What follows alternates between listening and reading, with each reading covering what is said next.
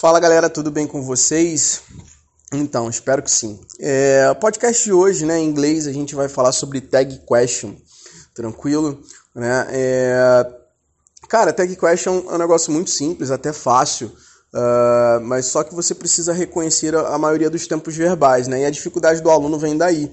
Às vezes tem um tempo verbal que ele ainda não viu, uh, tem um, tempo, uh, um determinado tempo verbal que ele ainda não estudou, que ele ainda não conheceu, aí quando se depara com, com, a, com a matéria, né, ele tem certa dificuldade em trocar, porque ele não reconhece o tempo verbal.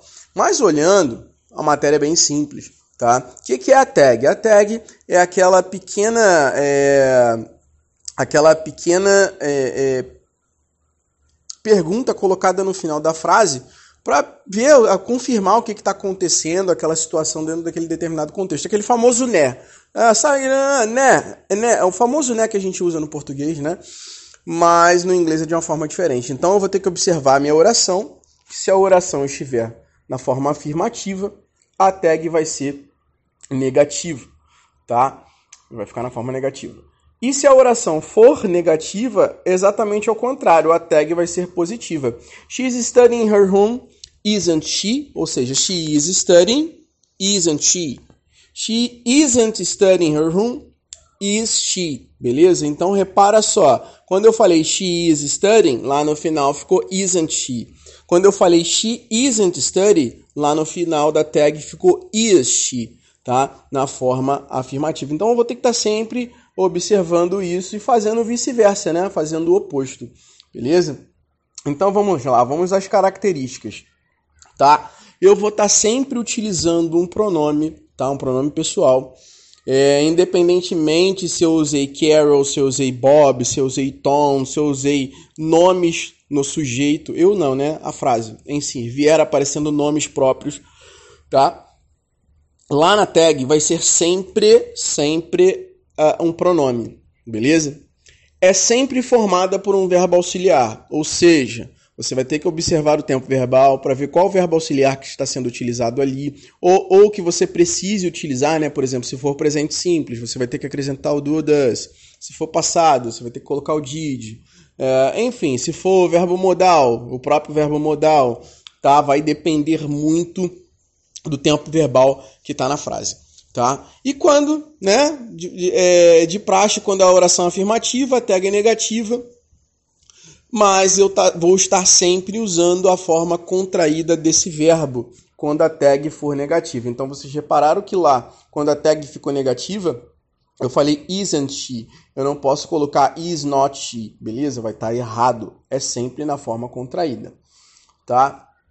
Então, vamos lá. É, esse domínio que eu falei de você reconhecer os tempos verbais, né, facilita o uso da tag, tá? Na hora de você formular a tag. Então tá lá, he was sleeping. He was sleeping. Ele estava dormindo. Wasn't she? Aliás, wasn't he? Beleza? É... Carol Carol will come on Friday. Carol will come on Friday tá? Então você vai perceber que a Carol, né? Will come. Want she, tá? Então usei o Carol, né? A Carol virá, tá? Então Carol quando eu usei lá na tag want she, tá? Então tá no futuro, tem um will. Quando eu jogo lá para negativa vira want, want she. Eu não vou usar want Carol, porque eu sou é obrigatoriamente você tem que utilizar a questão do pronome, tá? You haven't seen this film, have you? Tá? O you haven't seen. Ou seja, você percebe aí que está no presente perfeito. E quando eu jogo lá do outro lado, fica na forma afirmativa. Have you? Tá? She had gone to Miami before. Uh, she had gone. Tá? Hadn't she? Beleza? Você vê que está no passado perfeito. E, por último aí, só a título de curiosidade, tem mais tempos verbais, tá? Eu só selecionei alguns. He can't swim tá? Ele não pode nadar. Can't he, tá? Ou seja, a, a oração está na negativa, é um verbo modal, né? Quando eu jogo para lá na tag can he, beleza?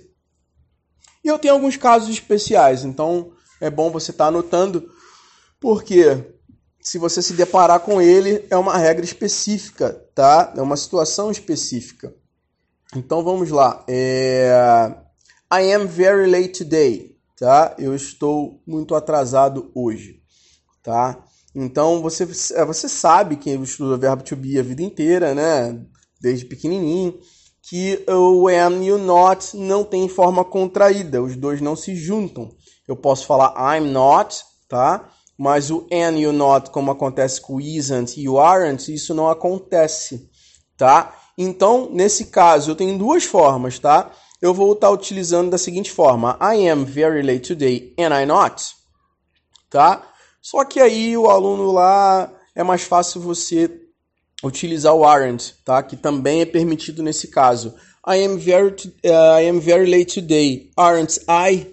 Tá? Então, nesse caso, você faz o empréstimo, você pode estar utilizando o aren't, tá? Então, fica mais fácil para você é, na hora de uma avaliação, tá? Não também percebendo que você pode usar o am, I not, beleza? Porque não é uma pergunta, né? Então, o am tem que vir na frente. Tranquilo? É, letra B. Isso foi a letra A, né? Letra B. Eu tenho a questão do modo imperativo, né? Que começa, você dá uma ordem. Tranquilo? Então eu tenho open the window. Will you?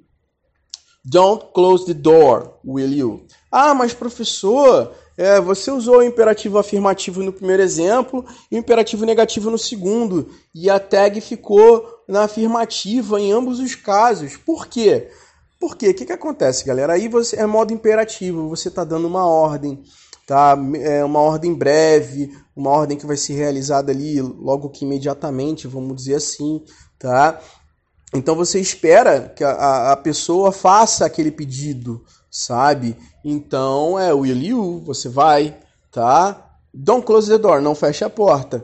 Will you, tá? Você não vai fazer o mesmo caso lá em cima. Não é à toa que você está vendo aí que é caso especial, ou seja, não vai seguir a regra do, do diagrama que você viu lá em cima, no, no segundo slide. Beleza? Então, na letra D, she may come late, tá? She may... Ah, não, na letra C agora, desculpa. Let's go to the club, shall we? Tá? Então, let's, eu tenho ideia aí de é, tem um sentido aí de dar uma sugestão, dar um invite, tá? Um invitation, uma suggestion. Então eu acabo utilizando o shell, tá?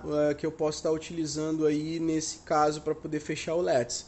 Então let's go to the club, shall we? Então se você, por mais que muitas das vezes, né, em alguns casos, você possa ver o shell dando ideia de ordem, de comando, de instrução, né, de um conselho, beleza? Uh, muitas das vezes você pode estar utilizando nesse sentido aí de, de sugerir alguma coisa, de fazer algo junto, uh, no sentido de convite. Então, let's, né, é, ele dá a ideia disso, né? Let's é vamos, tá? Então, let's go to the club, vamos ao clube, shall we, beleza? Toda vez que você vê o let's, você vai usar o shall. E por último, né, repetindo aí, she may come late. Então você vai ver aí na estrutura verbal o may aparecendo, que é outro verbo modal Tranquilo? Então, o may é um outro verbo que não se junta, como acontece com can't, quando acontece com must, né, que a gente fala can't, mustn't, né, o may ele não se vai contrair com not. E desse caso, né, vai ficar da forma natural, né? She may come late, may she not, tá? She may come late, may she not, tá? Então não tem forma abreviada aí. Então esses são os casos especiais, tá? Uh, não tem jeito. É, a gente tem que reconhecer aí uh, os tempos verbais, passar para negativo, afirmativo e tá sempre fazendo essa brincadeira, jogando para um lado para o outro, tá? Eu vou ficando por aqui. Qualquer coisa é só me chamar no Instagram, uh, arroba português afiado. Beleza? Uh, é nóis, tamo junto. Valeu. Fui.